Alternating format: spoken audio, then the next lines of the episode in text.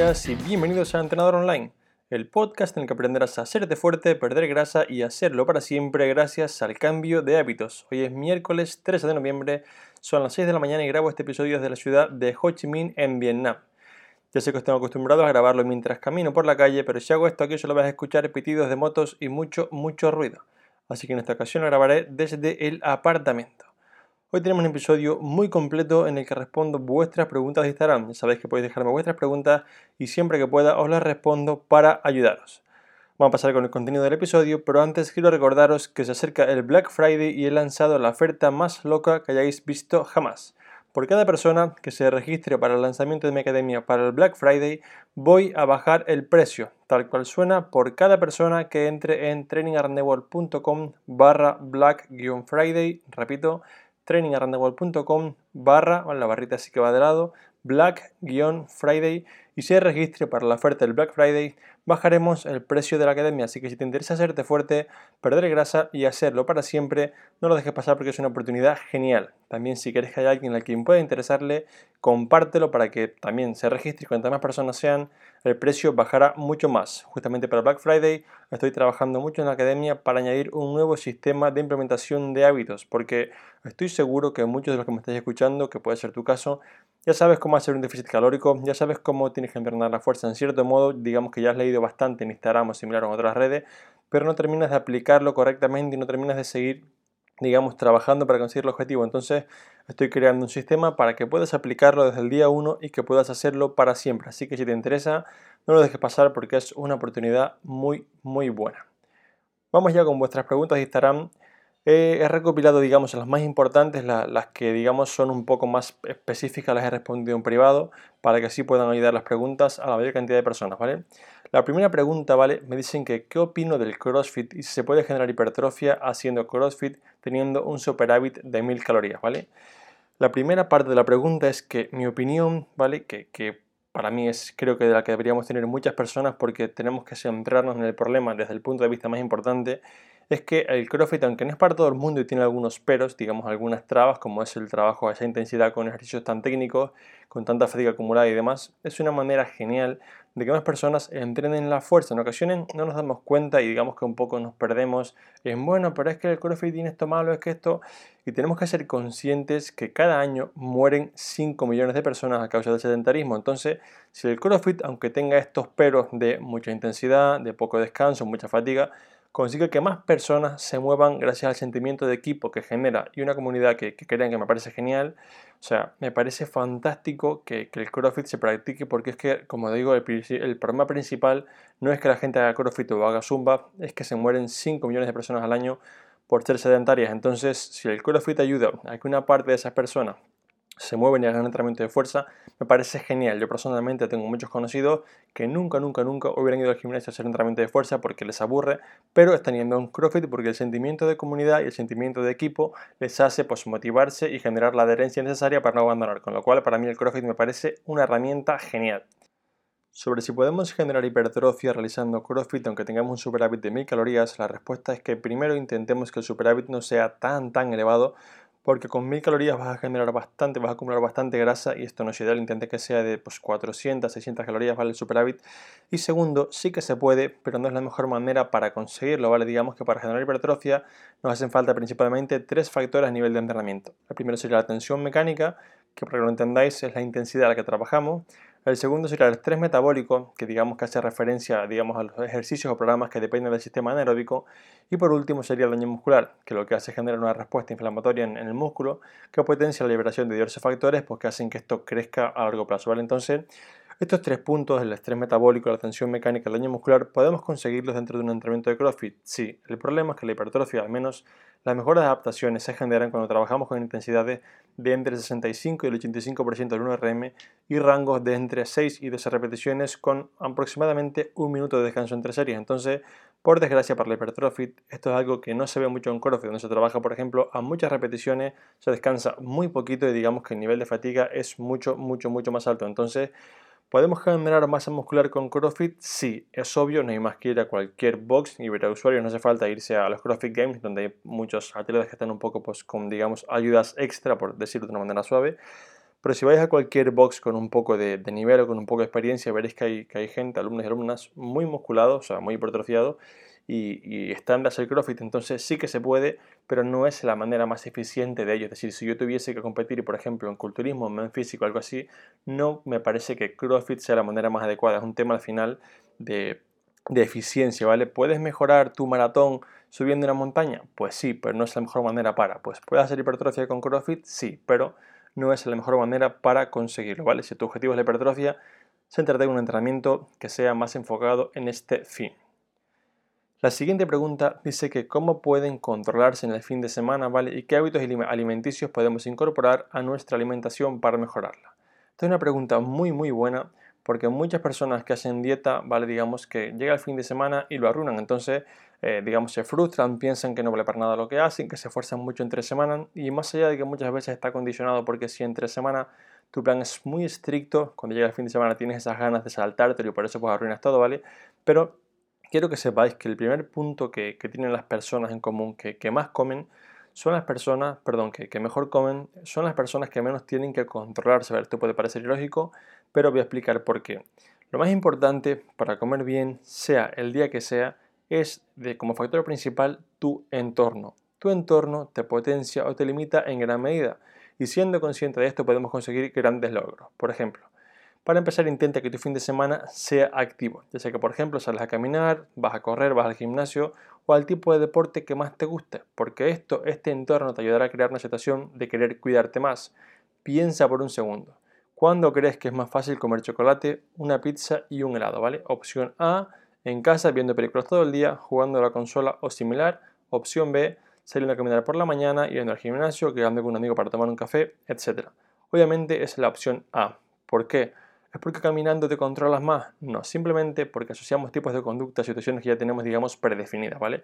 Por ejemplo, siempre asociamos el comer chocolate o pedir una pizza cuando estamos en casa bajo la mantita y digamos que es mucho más fácil hacerlo, digamos, lo tenemos más como cuando piensas, ay, esta noche en casa, mantita, sí, sí, palomitas, pide una pizza y una Coca-Cola, ¿vale? Digamos que esto ya lo tienes como más automatizado y, y no piensas tanto en tomarte una pizza cuando vas a caminar, entonces al final tenemos que entender que, estamos todo el día, ¿vale? Constantemente viendo señales que, nos hacen querer, digamos, algunas cosas. digamos que el ser humano, nuestro hábito, digamos, nuestras actuaciones, vienen predefinidas de una señal. Hay una señal que activa un mecanismo, digamos, una, manera de actuar por nuestra parte. Entonces, si vemos, por ejemplo, la tele cada día, aparece un anuncio de una chica un chico con buen cuerpo, que lo que hace esa señal es que nosotros actuemos para querer ser como ellos, nos hace querer ser así. Si pasas, por ejemplo, por delante de una pastelería, verás que el aroma a corazón recién hecho, a dulce recién hecho, nos hace querer uno. Entonces, todo esto son señales que nos invitan a desencadenar la siguiente acción. Si yo huelo croissants, voy a querer comerme un croissant. Entonces, si conseguimos apagar estas señales o en cierto modo disiparlas, si no pasamos o entramos a la pastelería, si no nos quedamos en casa todo el día viendo la tele, si hacemos, digamos, una señal o hacemos una, una serie de hábitos de entorno, como es el caminar y demás, que, nos hace no tener la señal tan cerca, pues es mucho más sencillo poder tener un fin de semana comiendo mejor sin tener que controlarte, porque como veis, eh, aquí no, no, hablo de que te controles, de que, de que digamos, pues no, que sufras, no, que lo tengas delante y pases sin hacerlo, no. Al final, pensad que nadie, nadie, nadie es más fuerte que su propio hambre y si siempre tienes la tentación en casa o siempre estás creando, digamos, situaciones en las que sea fácil en la tentación, vas a terminar por caer porque nadie, nadie, nadie es más fuerte que su hambre. Entonces es muy importante que alteres tu entorno para poder hacerlo, ¿vale? Entonces no pienses tanto en controlarte porque esto normalmente solo funciona a corto plazo. Piensa más en cómo generar un entorno que no te haga querer estas cosas. Digamos que es el camino a, a largo plazo para poder conseguirlo, ¿vale? Y luego sobre los hábitos que podemos incorporar, esto es algo que estoy trabajando mucho para el lanzamiento de la nueva academia, porque creo que es una de las premisas más importantes a la hora de mantener una pérdida de grasa a largo plazo. Entonces, voy a enumerar para mí los tres principales, que es verdad que se podrían subdividir en muchos más, pero para hacerlo más sencillo, ¿vale? Para mí el punto número uno de hábito es empezar a cuidarte por el supermercado, ¿vale? Todo lo que vayas a hacer después con tu comida depende de este primer punto. Entonces, depende de comprar comida saludable, de no incluir, por ejemplo, pues, muchos ultraprocesados, de añadir frutas, verduras, de no comprar esas cosas que sabes que vas a terminar comiendo con un antojo, etc. Nuevamente, como dije antes, nadie, nadie, nadie es más fuerte que su hambre. Si acabas comprando galletas de chocolate, sabes que un día, cuando estés cansado, cuando llegues a casa después del trabajo, por la mañana, etc., te las vas a terminar comiendo. Entonces, la premisa número uno aquí es empieza por el supermercado e intenta no comprar las cosas que sabes que te vas a acabar comiendo porque, repito, nadie es más fuerte que su propio hambre. El punto número dos es que cocines más, ¿vale?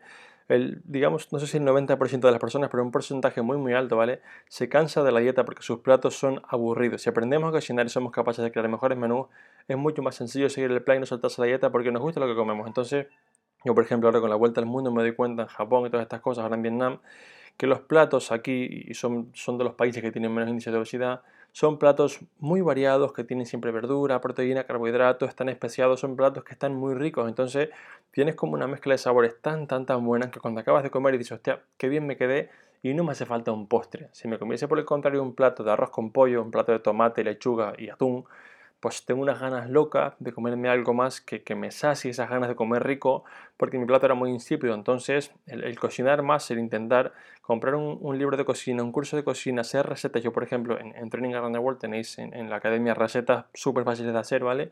Para estas cosas, para que intentéis hacer cosas muy sencillitas que estén ricas a nivel de, de sabor, de palatabilidad, y esto puede ayudaros a seguir el plan. Y el punto número 3, ¿vale?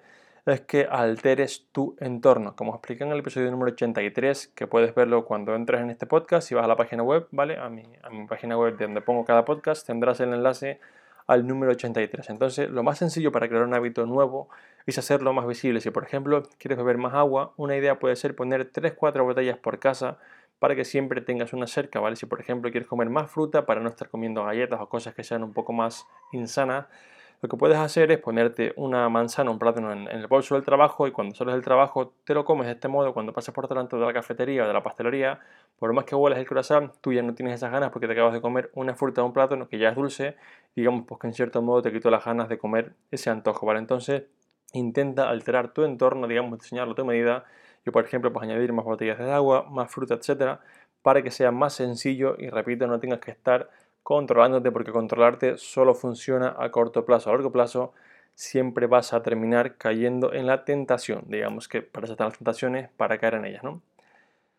La pregunta número 3 me preguntan por qué trucos podemos usar para marcar el abdomen si podemos hacer trabajo hipopresivo, tomar quema grasa como la carnitina u otros. Entonces, quiero que empecéis por lo más obvio y es que no existe ningún quema grasa comercial, ¿vale? Sí que lo existen, digamos, ilegales, pero no se los recomienda a nadie ya puede llamársele carnitina, hidroxicut, que era uno de, la marca Maseltech. Hay muchos, muchos, muchos, ¿vale?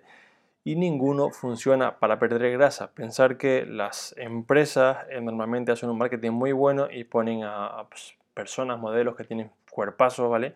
Pero que no están así por tomar, están así porque además de entrenar y comer muy bien, pues en muchos casos toman cosas ilegales que no son, digamos, adecuadas para todo el mundo y tú piensas que la persona está así por tomar el suplemento ese que viene en un bote de colores y esto es real. Entonces, eh, yo no recomiendo a nadie que tome un suplemento que más grasa y si tienes que tomar un suplemento que sea el llamado entrenamiento, ¿vale? Yo, por ejemplo, en, la premisa, digamos, Alberto, ¿qué es lo más importante para conseguir perder grasa? Bueno, pues lo primero, tienes que generar un déficit calórico, tienes que hacer entrenamiento de fuerza y tienes que hacer, si quieres, como trabajo accesorio, un trabajo de cardio. Y como trabajo de cardio, es ideal que hagas un trabajo de tipo HIT.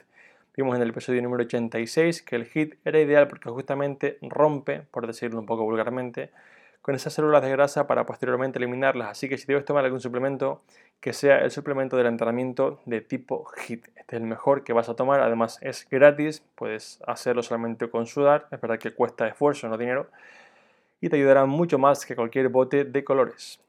Sobre el trabajo hipopresivo, ¿vale? Yo no los recomiendo para marcar el abdomen porque tal y como se venden, digamos, pues es como si funcionasen solamente con hacerlos y esto no es así. para Las personas que han marcado el abdomen con hipopresivos lo han hecho porque además de esto han generado un déficit calórico, que es lo principal. Entonces, si quieres hacerlos porque te gustan, porque te apetece, porque te parece divertido, es genial. Pero no es, digamos, el truco, no es la manera para perder grasa abdominal porque sabemos que no para hacer trabajo específico de una zona vamos a perder grasa de esa zona, con lo cual, pues hazlo si te gustan, ¿vale? Pero no porque sea, digamos, el secreto mágico, porque el secreto, como te digo, es déficit calórico, entrenamiento de fuerza y trabajo de tipo HIT. Por último, lo he comentado varias veces y sé que esto no suena como muy esotérico, no suena como un truco mágico, pero trabajar el músculo de la paciencia, ¿vale? Si has perdido 5 kilos y te queda un poco de grasa, pues sigue trabajando, como diría Eric Thomas, stay on course, mantente en el camino, porque poco a poco lo conseguirás, ¿vale? Siguiente pregunta, ¿cómo contar los alimentos a la hora de hacer dieta? cocinarlos altera las calorías y esta es una pregunta muy muy recurrente y no, cocinar no altera las calorías del alimento, ¿vale? Salvo, digamos, que pues más allá del aceite que le pongamos, ¿no? Pero esta es otra cosa. Si un alimento en crudo tiene 100 calorías, tras cocinarlo tendrá las mismas los mismos macronutrientes que antes. Lo que va a cambiar es su peso. Por ejemplo, si yo voy a cocinar un alimento y lo voy a cocer, seguramente al añadirle el agua, por ejemplo el arroz, va a pesar más. Si yo, por ejemplo, tengo un filete de pollo que ya tiene agua de por sí, lo pongo en la plancha, cuando lo quite va a pesar menos, pero esto es porque ha sufrido, depende del tipo de cocinamiento, o cocinamiento está mal dicho, depende del tipo de cocción o tipo de elaboración que le hagamos, pues va a ganar o perder peso, pero no por esto va a alterar sus propiedades. Entonces, lo que tenemos que hacer aquí para hacerlo muy muy sencillo, ¿vale? Es pesar siempre, siempre, siempre los alimentos en crudo. De este modo, si tú pesas, por ejemplo, 100 gramos de arroz en crudo, aunque luego lo cocines y pese 250, te estás comiendo 100 gramos de arroz, que es lo que pesaste en crudo. Entonces, para que lo tengas muy sencillo, siempre peso en crudo y así es mucho más fácil de hacer y no equivocarse, ¿vale? A veces me preguntáis, Alberto, vale, lo peso en crudo y luego cómo lo reparto si tengo que hacer, por ejemplo, arroz para cuatro veces. Bueno, pues muy sencillo. Si tú sabes que tienes que comerte 200 gramos en 4 comidas, pues cocina en crudo 200 gramos y luego el total, si te da por ejemplo 800 gramos, divídelo en 4, así pues ya lo tienes y es mucho más sencillo de aplicar, ¿vale? La siguiente pregunta es, ¿hay diferencia entre hacer dieta contando calorías versus gramos? Y la respuesta es que no, siempre que mantengas tus mismos macronutrientes, ¿vale? Porque aquí lo principal, ¿vale? Es que lo hagas de la manera que tú quieras. Para mí es mucho más práctico hacerlo contando calorías que no gramos, porque digamos que no vas a saber siempre contando solamente un gramo de alimento, un alimento no solamente es, por ejemplo, carbohidrato, no solamente es grasa, no solamente es proteína, entonces si solamente vas a contar los gramos del arroz como carbohidrato, te está faltando pues la parte de proteína o grasa, o igual con el pollo, entonces es, digamos, más cómodo a nivel de experiencia, algo más práctico hacerlo contando calorías, porque así podrás saber, digamos, pues ya tú sabes qué alimentos tienen esas calorías, sabes, digamos, qué macronutriente tiene cada uno, si no lo sabes, pues puedes entrar, por ejemplo, en MyFitnessPal o en Fat Secret verás que hay muchas tablas muy prácticas en las que pones, por ejemplo, pollo y te ponen los valores por 100 gramos y así puedes hacerlo de una manera muy, muy sencilla. Entonces, creo que puedes hacerlo de las dos maneras. Puedes hacerlo pues contando calorías o gramos, pero es mucho más práctico, es una manera pues, de practicidad, de una manera de hacerlo simple, el hacerlo contando las calorías y no los gramos, ¿vale? Vamos con la última pregunta que me dice cómo empezar a incorporar una rutina y qué ejercicios escoger para una rutina de tipo full body, ¿vale? Para empezar a incorporar una rutina y que este sea de tipo full body, ya que es digamos la mejor manera para iniciarse, voy a dejarte de regalo en el blog que va con el podcast, como, como dije antes, podéis ir a Training Around the Wall barra, podcast y aquí podéis ver este enlace del, podcast en el que os pondré un regalo, en este caso que es una rutina ya creada para personas que se están iniciando y explico también en otro enlace que te pondré cómo crear tu propia rutina de entrenamiento, es decir, tendrás una rutina ya creada y otro en el que te explico cómo crearla por tu cuenta. En el caso de una full body, por ejemplo, lo más ideal es escogerle para el inicio de la sesión un ejercicio que sea pues, multiarticular, como es por ejemplo una sentadilla, un peso muerto, un press de banca, una dominada o también por ejemplo un hip thrust. Lo principal aquí es tener un ejercicio que sea un poco la base sobre el que luego sigamos creando la rutina. Para que sea un poco más práctico y darte una premisa un poco más sencilla, no pienses en, digamos, qué tengo que hacer para una rutina, sino piensa qué ejercicios me hacen falta a mí y luego pues pones en tu rutina. Por ejemplo, si una full body, en torso pierna. Lo ideal aquí con la full body es que tienes que priorizar el trabajo básico y digamos no mucho accesorio porque lo principal que buscamos con la full body es que aprendas a realizar bien los movimientos esenciales, por ejemplo la sentadilla de peso muerto, si aquí te pongo a hacer mucho trabajo accesorio, por ejemplo trabajo de hombro en polea, trabajo de hombro lateral, trabajo lateral de glúteo, está bien, pero estás perdiendo la oportunidad que te brinda la full body de repetir cada semana los básicos para poder dominarlos y hacerte fuerte. Recuerda que no podrás pasar o no podrás pasar de una manera adecuada al siguiente nivel, ¿vale? Si no has completado el primero. Entonces, por más que ahora a lo mejor quieras hacer mucho trabajo analítico de glúteo, de hombro, de pectoral, de lo que sea, esto no te va a hacer mejorar casi nada y aparte de esto te está, digamos, digamos restando, eh, digamos, potencial de ganancia que podrías mejorar mucho más haciendo los básicos. Así que recuerda que es importante que aquí trabajes con un trabajo más bien básico y verás que te dejo aquí dos enlaces para que tengas número uno una rutina para que tengas una idea para empezar ya mismo y número dos otro, otro podcast en el que te explico paso a paso cómo crear una a tu medida. Y hasta aquí este capítulo en el que espero haberte ayudado con tus preguntas y que puedas mejorar mucho más a partir de hoy. Como siempre, muchas gracias por escucharme, por apuntaros a training a Roundable, recordad que tenéis la oferta para el Black Friday, también por vuestros comentarios y valoraciones de 5 estrellas en iTunes que me ayudan a que me conozcan más personas. Así que yo me despido hasta el próximo miércoles, muy pronto por la mañana, todo el mundo entrenando, mejorando su fuerza y un fuerte abrazo.